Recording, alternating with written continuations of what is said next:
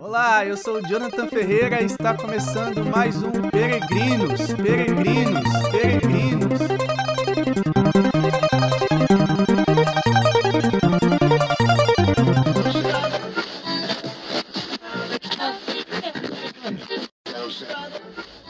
Estamos de volta, graças a Deus, depois de um tempo aí de descanso.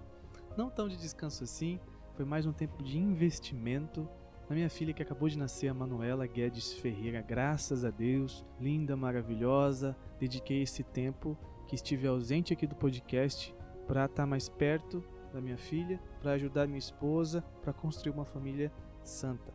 Bem, mas agora estou de volta, as coisas já estão de certa maneira equalizadas, então dá para gravar episódio e publicar. E agora nós vamos iniciar um novo ciclo de é, reflexão, nós vamos abordar um outro assunto que complementa, ou melhor, que aprofunda aquilo que é o nosso objetivo nesse podcast. Para você que está chegando agora, bem-vindo. Para você que já acompanha, estava com saudade. Aqui nós tratamos sobre santidade, sobre a cética e mística, sobre um caminho sólido que nós devemos fazer, trilhar a partir daquilo que são é, os escritos da Sagrada Escritura, a, a, a partir daquilo que são os escritos dos santos, a doutrina da igreja, o magistério, a tradição. Então, neste podcast, o nosso foco é a santidade e nós nos baseamos em tudo isso que eu citei anteriormente. Bem, vou falar sobre oração. Esse é o grande tema deste podcast. Eu vou agora inaugurar uma uma nova série de reflexão sobre o tema oração. Então, vou dedicar alguns episódios para tratar sobre esse tema. Antes, quero só retomar com você o caminho que nós fizemos até aqui. Vou citar aqui por alto aquilo que já tratamos nesse podcast. Primeiro, eu tratei sobre os três inimigos da alma, certo? E aí, desses três inimigos, nós nos dedicamos a um específico que foi o inimigo da carne. Eu expliquei sobre cada um dos inimigos e depois entrei mais a fundo sobre o inimigo da carne. Muito bem.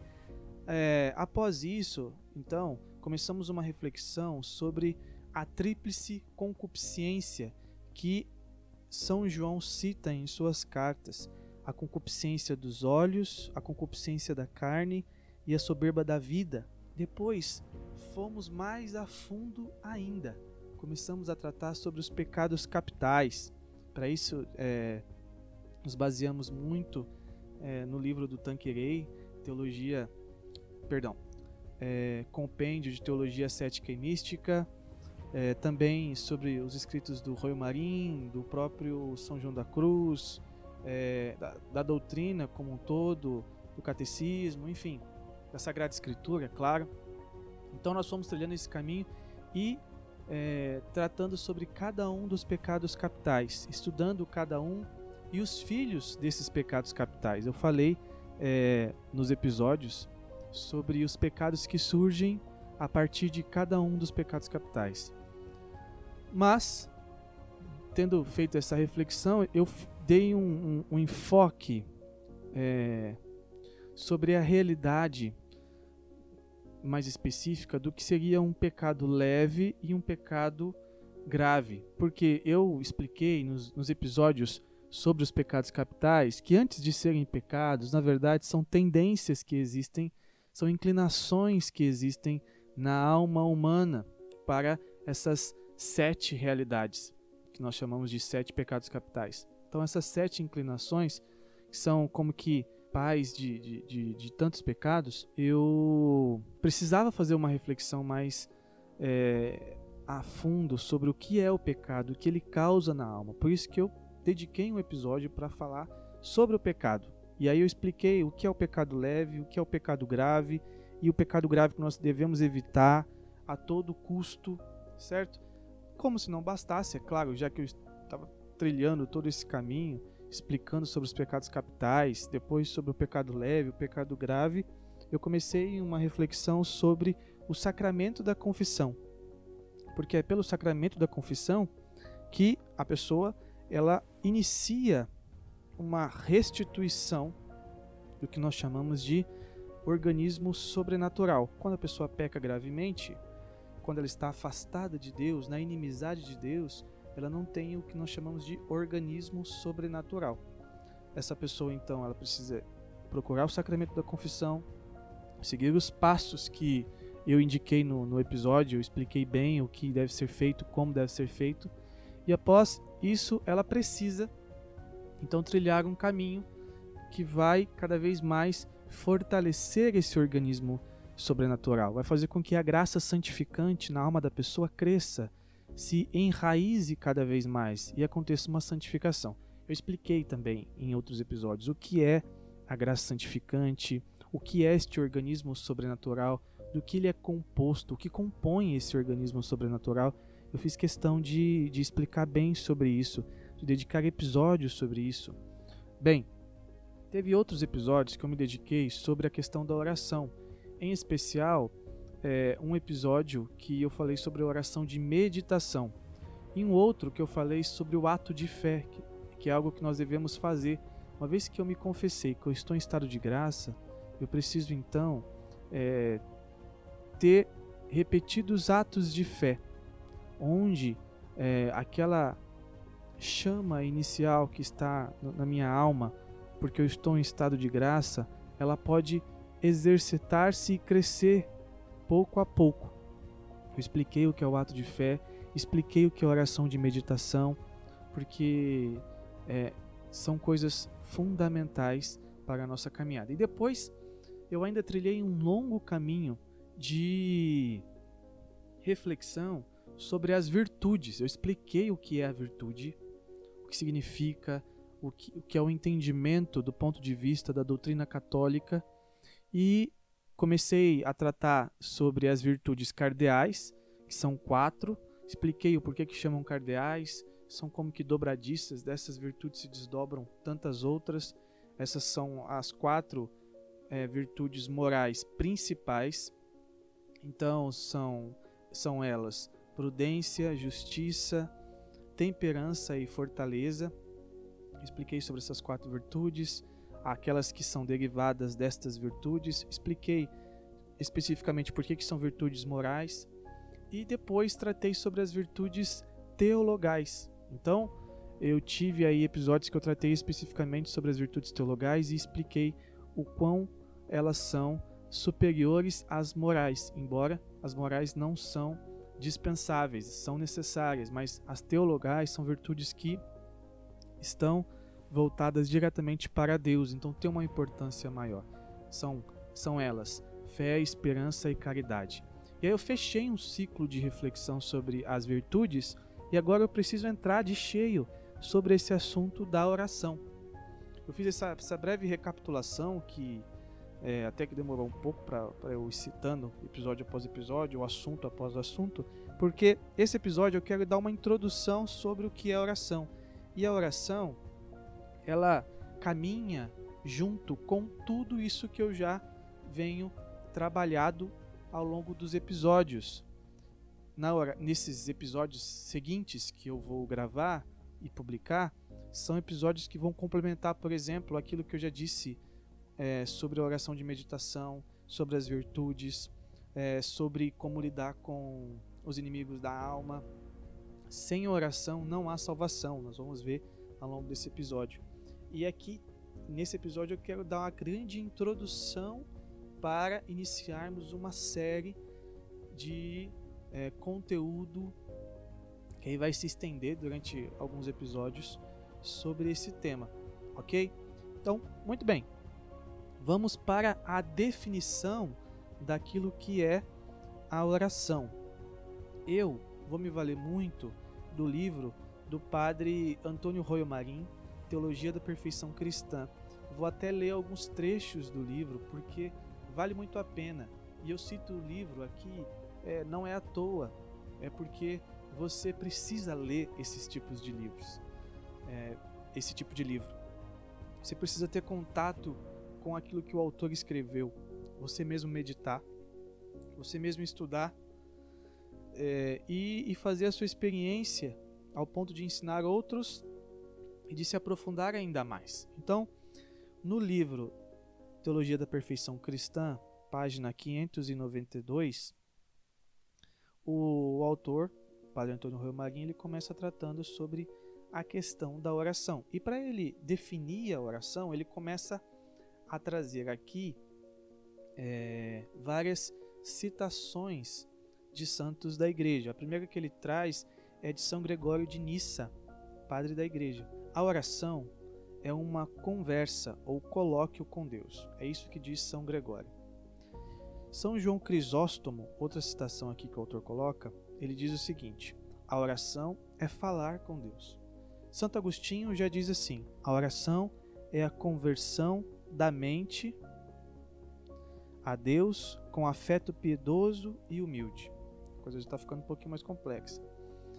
São João Damasceno, mais um padre da igreja, diz o seguinte: a oração é, é a elevação da mente até Deus, a petição a Deus de coisas convenientes. São Boaventura diz o seguinte: oração é o piedoso afeto da mente dirigido a Deus e Santa Teresa diz o seguinte, Santa Teresa d'Ávila: é tratar de amizade, estando muitas vezes tratando a sós com quem sabemos que nos ama. Bom, então ele trouxe aqui algumas citações de santos que vão complementando uma outra, e o catecismo, quando ele trata sobre a definição da oração, ele usa justamente esta daqui de São João Damasceno, que é a oração é a elevação da mente a Deus, a petição a Deus de coisas convenientes. Especificamente esta citação a, a qual o catecismo faz referência quando está definindo o que é oração. E também no, no livro Teologia da Perfeição Cristã, o autor Antônio Roy Marim, padre Antônio Roy Marim, ele usa esta definição, a elevação da mente a Deus, para ir destrinchando sobre o seu significado e explicar ao leitor o que é a oração. Bom, então ele separa aqui desta, desta afirmação feita, feita por São João Damasceno, ele separa o trecho é a elevação da mente a Deus. E aí, se utilizando de São Tomás, ele diz: bom, se é a oração a, eleva a elevação da mente a Deus, então a oração em si é um ato da razão prática. Nós vemos isso na própria Suma Teológica.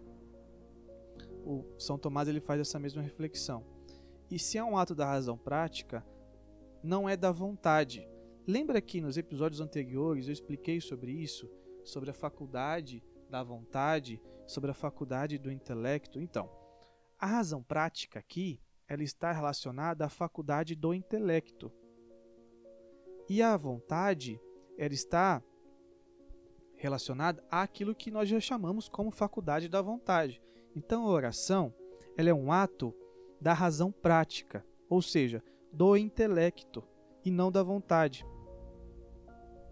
Toda oração supõe uma elevação da mente a Deus, o autor continua. Quem não percebe que ora, por estar completamente distraído, na realidade não faz oração. O que ele quer dizer com isso? Além de ser uma elevação da mente a Deus, um ato prático da razão, um ato da razão prática, esta oração, por ser um ato da razão prática, ela necessita de concentração. Eu vou tratar sobre esse tema da atenção que se deve ter àquilo que reza e a quem a reza mais para frente. E, e, aí nós vamos entender um pouco melhor sobre essa, sobre essa questão. Mas Santa Teresa ela é bem categórica ao dizer ao dizer sobre essa questão da atenção. Ela mesmo diz: olha, se a pessoa está ali rezando, mas ela não está prestando atenção, vamos supor, eu estou lá pedindo que Deus me salve, que me cure é, da minha doença, eu estou com câncer, eu estou rezando a Deus e pedindo que Ele me salve, me cure. E, mas eu não estou prestando atenção, eu estou olhando para a TV, vendo um programa, Roda Roda Jequiti, e enquanto faço esse tipo de oração, eu mesmo não estou prestando atenção em mim, naquilo que eu estou dizendo. Por que, que eu tenho que exigir de Deus que Ele preste atenção? Santa Teresa diz isso, é claro que com outras palavras, mas é isso que ela diz sobre essa questão da atenção. Enfim, nós vamos tratar mais para frente sobre essa questão, mas vale aqui já um pouco da, da reflexão. E o autor continua naquilo que é a, a, a citação de São João Damasceno, ele continua dizendo, explicando o que seria a petição de coisas convenientes. Bom, a primeira coisa conveniente a se pedir é a nossa salvação. São coisas espirituais. E em um segundo momento, são aquelas coisas materiais que de alguma forma precisam estar ordenadas para a salvação, para a santificação. Porque aquilo que eu peço, que é material, mas que não corresponde à minha salvação, logo não está dentro do critério das coisas que Deus pode me atender. Porque Deus não nos dará algo que atenta contra a nossa salvação. Então, não é proibido pedir coisas temporais, coisas materiais. No entanto, o principal objeto da oração são as coisas espirituais, a começar pelo Pai Nosso, que é a oração que o próprio Cristo nos ensinou. Ali no Pai Nosso, além dessa, dessa primeira expressão, Pai Nosso, chamar a Deus de Pai e de Nosso, então é o nosso Pai, existem sete pedidos e não são pedidos materiais, são pedidos espirituais. São pedidos que dizem respeito à salvação eterna, à eternidade. Aquele pão que nós pedimos, pão nosso de cada dia nos dai hoje, no meio da oração do Pai Nosso, não é algo relacionado ao, ao pão material, o pão da padaria que nós precisamos comer. Não não é isso. O pão ao qual pedimos ao Pai na oração do Pai Nosso, que pode parecer material por se chamar pão, na verdade é a graça de Deus que nós pedimos, é o sustento para a nossa alma que nós pedimos. Esse é o grande pedido, ok? Então, o próprio Cristo, ao nos ensinar a rezar, também coloca em ênfase a questão espiritual a realidade espiritual, aquilo que corresponde à nossa salvação eterna. Ok, então tendo feito esse pequeno apanhado, falta uma última coisa sobre a definição ainda. É, não só pedir coisas convenientes à nossa salvação eterna, mas também para louvar a Deus. Essa é uma das finalidades mais nobres da oração. Na oração, onde eu louvo a Deus, Aquele que louva reconhece o objeto do louvor. Aquele que louva se aproxima daquele a quem está louvando. Aquele que louva entra na intimidade. Aquele que louva comunga de uma certa intimidade. E também, porque louva o, o próprio Deus em sua oração, o homem se faz humilde. E Deus não recusa sua graça aos humildes. E a humildade, por sua vez, é uma condição fundamental para aquele que se dispõe a rezar. Aquele que se coloca em oração, mas não tem humildade, este já está com uma oração comprometida. Vale lembrar aqui aquele episódio onde é, Jesus conta a parábola do publicano e do fariseu, onde os dois chegam para rezar, só que enquanto o publicano se coloca de joelhos e louva a Deus por aquilo que o próprio Deus é e pede e se reconhece pequeno, pecador diante de Deus, diante da grandeza de Deus, da pequenez que ele é, da miséria, é isso que o publicano faz. O fariseu, por sua vez, se coloca de pé, se coloca orgulhoso, presunçoso e louva a si mesmo. Louva a si mesmo. Ao louvar a si mesmo, ele, ele revela então o seu orgulho, a sua soberba.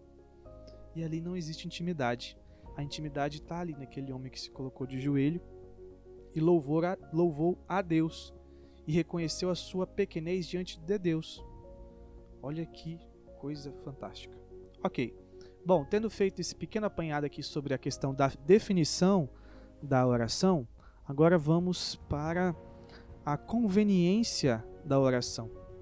O autor continua, o padre Antônio Roy Marim, no parágrafo 477, que são parágrafos, parágrafos gerais do, do livro, ok? Ele vai tratar sobre a conveniência da oração, o quanto é conveniente rezar. O primeiro ponto que ele destaca é que isso é uma ordem do próprio Jesus. É Jesus quem pede, e inclusive ele dava o exemplo. Jesus era o, o, homem, Deus feito homem, que nas madrugadas saía ali do convívio das pessoas, se retirava e ia rezar ao Pai. Jesus, também em seus ensinamentos, ele diz: Olha, entra no teu quarto, fecha a porta e reza ao Pai que te vê no escondido. Ele também diz: orai e vigiai. Então, esses pedidos são insistentes. Então, é conveniente rezar. Mais ainda, Jesus conta uma parábola muito interessante sobre a viúva que bate na porta do juiz pedindo que ele faça justiça. Isso está lá em Lucas 18, 1. Uh, a viúva bate insistentemente na porta do juiz pedindo que ele faça justiça e ele, no primeiro momento, não faz, mas de tanto ela insistir, ele faz. Quando Jesus começa a contar esta parábola, ele começa dizendo assim: o autor, São Lucas, Jesus, para mostrar a importância da oração, contou esta parábola.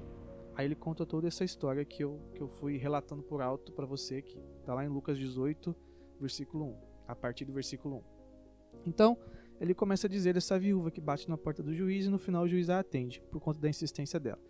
Só que, no final da parábola, o que que, o que, que Jesus diz para os, para os seus discípulos que estavam ali escutando a parábola? Será que, quando o filho do homem voltar, ele vai encontrar fé ainda na face da terra? Vai encontrar fé nessas pessoas que estiverem ali? Olha que interessante. Jesus começa a contar uma parábola sobre oração, a importância da oração, e ao terminar a parábola, o que ele diz? Ele não diz sobre a oração, ele diz sobre a fé. Por quê? na oração é ocasião de exercício de fé. É na oração que eu exercito a minha fé. É na prática de rezar constantemente, de me retirar no meu quarto, no escondido do meu quarto, e rezar ao Pai que me conhece no escondido, que eu exercito a minha fé. É na oração que se dá o início do exercício de fé. É na oração que eu pratico o que nós já chamamos aqui de ato de fé. Ok? Então, é por isso que Jesus fala: será que o homem ainda vai encontrar fé? Será que o filho do homem, perdão, ainda vai encontrar fé quando voltar? Está dizendo justamente isso dessas pessoas que estão ali rezando de maneira perseverante, perseverante, e, na verdade, agora até lembrei de um trecho do início da parábola.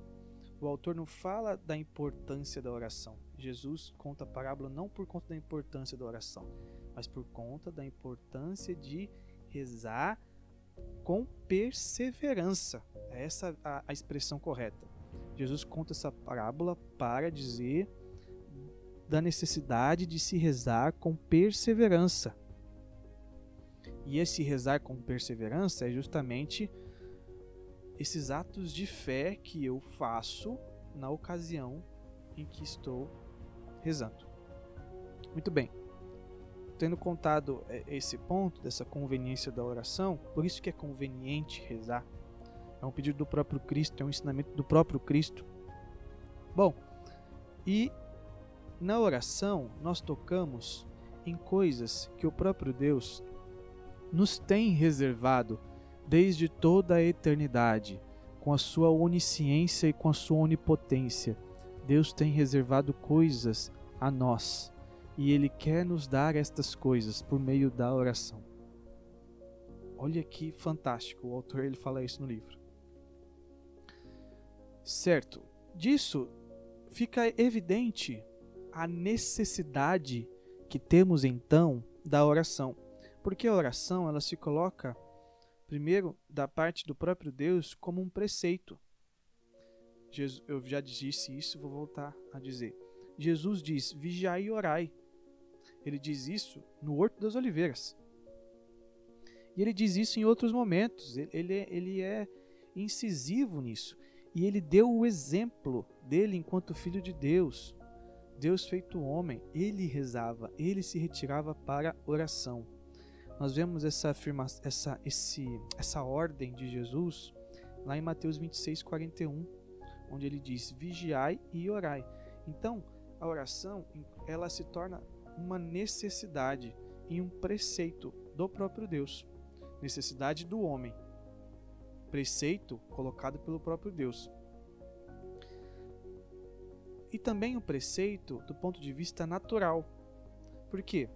Olha para você, olha para suas misérias e olha para situações as quais você não é capaz de resolver.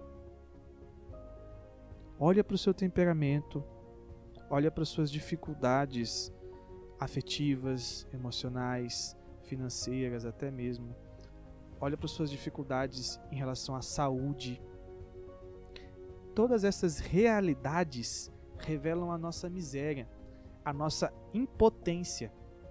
E isso naturalmente nos faz procurar alguém superior a nós, capaz de resolver o que nós não podemos. E quando eu digo isso, não estou, me, não estou é, dizendo em relação a procurar pessoas, não que seja errado procurar pessoas, mas essas necessidades muitas vezes são tão, mas são tão grandes que as pessoas não podem resolver. Que somente alguém com uma potência maior do que a do ser humano pode resolver, o próprio Deus. E aí isso é uma necessidade natural, porque todos nós comungamos de misérias temos misérias. Querendo ou não, já nascemos com elas. E isso nos faz nos voltarmos para um ser superior, o qual chamamos Deus, e colocar-se diante dele e dizer: Me ajuda, me salva. Também tem um terceiro ponto sobre a questão da necessidade da oração, que é ela é também um preceito do ponto de vista eclesial. Por exemplo, a igreja nos pede que nós façamos jejum na quarta-feira de cinzas e na sexta-feira santa. Então, são dias de preceito. É necessário fazer jejum nesses dias, é lei da igreja. Nós precisamos. Então, aqui é uma lei que está voltada para a oração e é evidente, uma lei eclesial que tem base, claro, evangélica, tem fundamento evangélico. Então, é preceito também do ponto de vista eclesial. Então, retomando. Do ponto de vista divino, do ponto de vista natural e do ponto de vista eclesial. São três realidades que nós, ao observarmos, percebemos a necessidade de oração. Ainda tem uma, uma, uma outra, que é para a nossa salvação. Essa é uma necessidade que o próprio Santo Afonso de Ligório, ele comenta: quem reza se salva e quem não reza não se salva. Aqui eu quero até mesmo citar, ler, melhor dizendo, o parágrafo em que o próprio Santo Afonso ele comenta sobre isso, porque as palavras dele são fortes, muito fortes e vale a pena eu, eu ler para que você entenda bem. Então eu vou ler aqui, só um minutinho. Ele diz o seguinte sobre essa, sobre essa continuidade dessa afirmação dele, tá? Quem reza se salva e quem não reza não se salva. Ele continua. Coloquemos, portanto, fim a este importante capítulo, resumindo tudo o que foi dito e deixando bem estabelecida esta afirmação: que quem reza se salva certamente, e quem não reza certamente se condena. Se deixarmos de lado as crianças, todos os demais bem-aventurados se salvaram porque oraram, e os condenados se condenaram porque não oraram.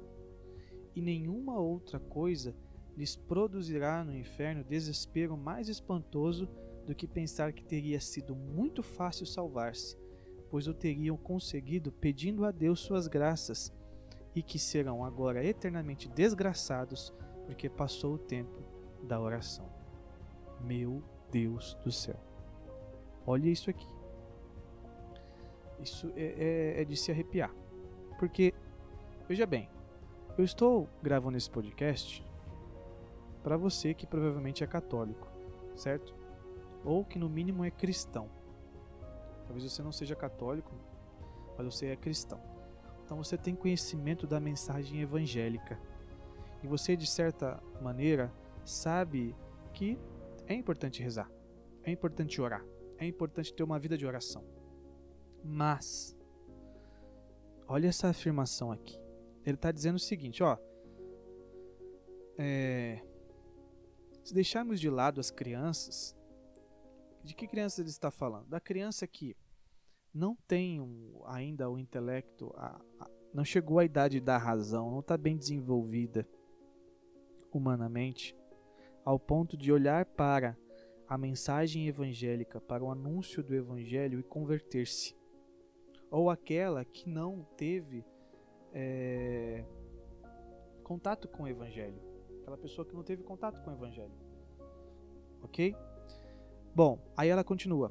Todos os demais bem-aventurados, quem são esses bem-aventurados? Os bem-aventurados são aqueles que estão já diante de Deus. É a igreja triunfante, aqueles que estão no céu, ou que pelo menos estão ali no purgatório e serão bem-aventurados porque verão a Deus. Esses se salvaram porque oraram. Olha que está dizendo, ó, esses que pelo menos estão no purgatório, ou aqueles que já estão diante de Deus, que é a melhor tradução dos bem-aventurados, bem-aventurados que vêm a Deus. É, esses se salvaram porque oraram, ou, ou seja, esses se salvaram porque rezaram. E os condenados se condenaram porque não oraram. Então, aquele que não se salvou foi porque não rezou. E não rezou, ele ainda deixa é, claro aqui, ó, não rezou e esse é o maior desespero dessas pessoas, porque estando no inferno, eles descobrem que se tivessem rezado e pedido a Deus a graça de se salvar, isso seria muito fácil. É o primeiro santo que eu, que eu vejo dizer: é fácil se salvar. É claro que ele está dizendo aqui do ponto de vista da, da, da, da oração, né? E então seria fácil, claro, é fácil para a graça de Deus agir em nós é fácil para a graça de Deus salvar-nos, porque é pela graça que nós somos salvos. Mas porque não houve colaboração humana de pedir a graça, a graça não pôde agir naquela alma, e aquela alma, um dia diante de Deus, tendo consciência de tudo isso, da não colaboração que ela teve com a graça, agora ela vai colher as consequências de não ter rezado, de não ter clamado, de não ter pedido a intervenção de Deus. Bom, é...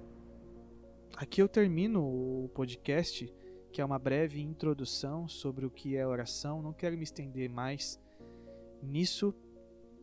Espero que você tenha é, gostado, curtido. Voltamos, graças a Deus. E agora vamos continuar nas nossas reflexões, porque a nossa meta é a santidade. Quero pedir a você que compartilhe esse podcast com os seus amigos, escute os episódios anteriores, caso você não tenha escutado. É, me, se, me segue nas, nas redes sociais. No Instagram eu tô como jonathan.oferreira. Então, vai ser um prazer. Caso você tenha alguma dúvida, pode mandar para mim. E também é, eu conto com a sua divulgação desse projeto que não é humano, é de Deus. Então, é para levar as pessoas para Deus, para a honra e glória de Deus. Tá certo? Valeu, peregrinos. Fui!